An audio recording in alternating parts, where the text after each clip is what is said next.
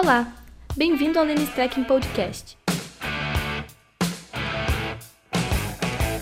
Aproveitando a onda, né, do texto que eu escrevi sobre a conspiração dos nécios, o, o ouvinte e leitor de minhas colunas, Marlo Salvador, acho que ele é de Florianópolis, ele me disse, quem sabe professor escreve sobre coaching, coach é, no direito.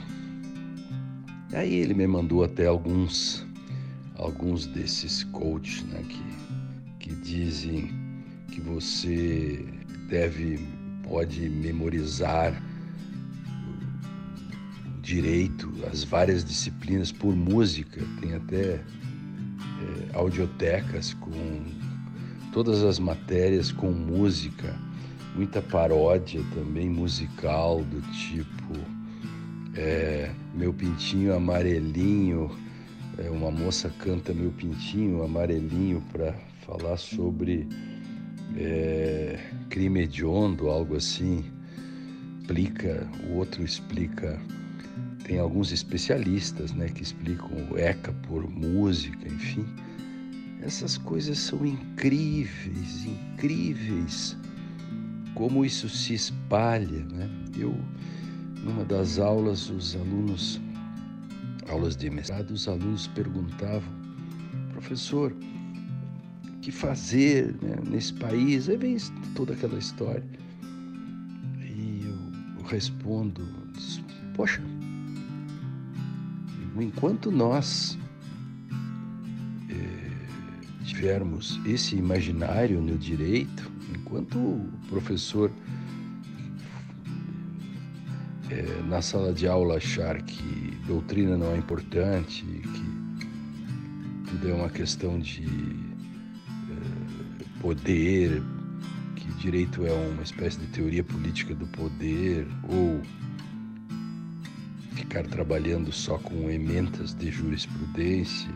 E enquanto essa tese de que o direito que os tribunais dizem que é for dominante, enquanto professores e alunos estudarem por verbetes, por livros facilitados, facilitadores, é, livros pequeno-epistêmicos, assim, raciocínios pequeno-gnosiológicos, postos eh, em textos, eh, enquanto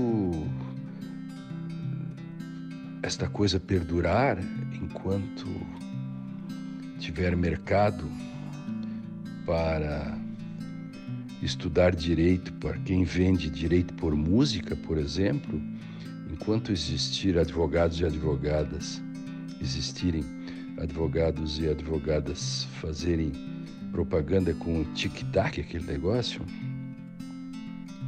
não vai ter saída. Não, não tem. Não tem. Como, diria, como dizia, eu acho que foi o Nelson Rodrigues, tudo isso que está aí é produto de muito esforço. Não foi fácil chegar até aqui. Não é fácil essa fragmentação, explicar essa fragmentação, a jurisprudência defensiva, os milhões de embargos declaratórios que são fulminados com frases tipo nada a esclarecer, enquanto nós não discutirmos as razões pelos quais algo ocorre, só discutirmos as consequências ou os resultados, nós não teremos muito a comemorar, não teremos um horizonte visível, né? Uma luz no fim do túnel é o trem que vem vindo, né? Sem dúvida, para nos atropelar. Nenhum de nós, eu não me canso de repetir isso, e olha que eu falo isso há mais de 20 anos. Não é uma piada nova.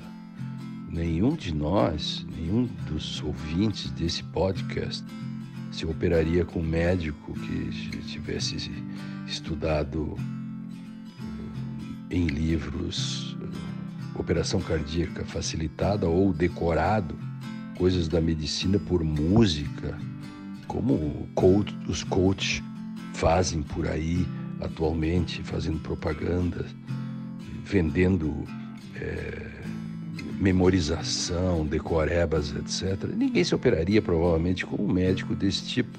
Fica imaginando a cena, você na sala de cirurgia e de repente dá uma olhada em roda e, e enxerga a imensa biblioteca do médico.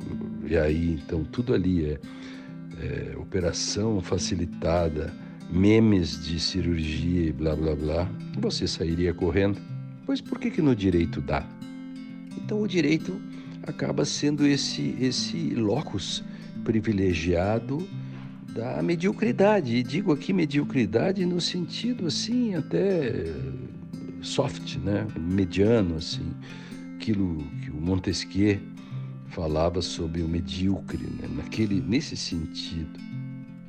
Essas coisas todas estão aí e nós não conseguimos perceber me lembro, eu tenho esse texto guardado, eu escrevia sobre a parábola das lavadeiras, e olha que isso faz tempo. Esse texto é da década de 80 que eu escrevi. Depois passei isso para o Conjuro um dia desse, foi. É, duas lavadeiras lavavam, as, faziam o seu métier e ao longe viam uma batalha, uma imensa batalha. Uma disse para a outra: Você está vendo o que eu estou vendo? Sim, disse a outra. Não me importa. Deixa eles brigarem. Vou continuar lavando a minha roupa, faço o meu ofício. Pois o que elas estavam vendo era a Batalha dos Guararapes que mudava a história do Brasil. Para elas era um bando de gente brigando. Ver e não compreender no direito se pode fazer essa metáfora tudo isso que está aí, é, as pessoas acabam vendo, mas não conseguem compreender o fenômeno e acabam fazendo meras repetições e acham que o mundo é produto de uma simples observação, algo assim de um certo empirismo que chega às raias de um realismo ingênuo, que tudo é observação. Não pode ser assim e, portanto, há que se reagir a isso. Então, agradeço a sugestão do, do Marlo sobre esse podcast e insisto né, para que é, não existe intelectual bronzeado, isto é uma metáfora, claro não há almoço grátis. O que precisamos efetivamente é estudar. Eu desafio essas pessoas que ficam achando que o direito pode ser feito em versinhos, em tic-tac e etc., e quejandos. Eu desafio o coaching, eu desafio os legal, legal design.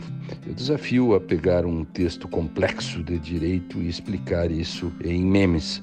Eu desafio discutir grandes temáticas de direito, colocar em, em, em, uma frase ou em versinhos. Eu desafio fazer isso. Eu quero, é, enquanto eh, nós continuarmos a ter, a gastar e, e, horas e horas para ler um texto, é porque nós não inventamos um chip ainda para substituir e também não inventamos e, e e é impossível que algum coach ou alguém queira fazer um decoreba sobre Montesquieu, sobre sobre eh, Claude Lefort, sobre Kelsen, etc.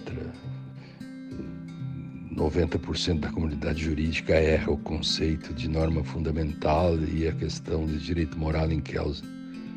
Por que, que os coaches e esses outros não fazem musicado isso.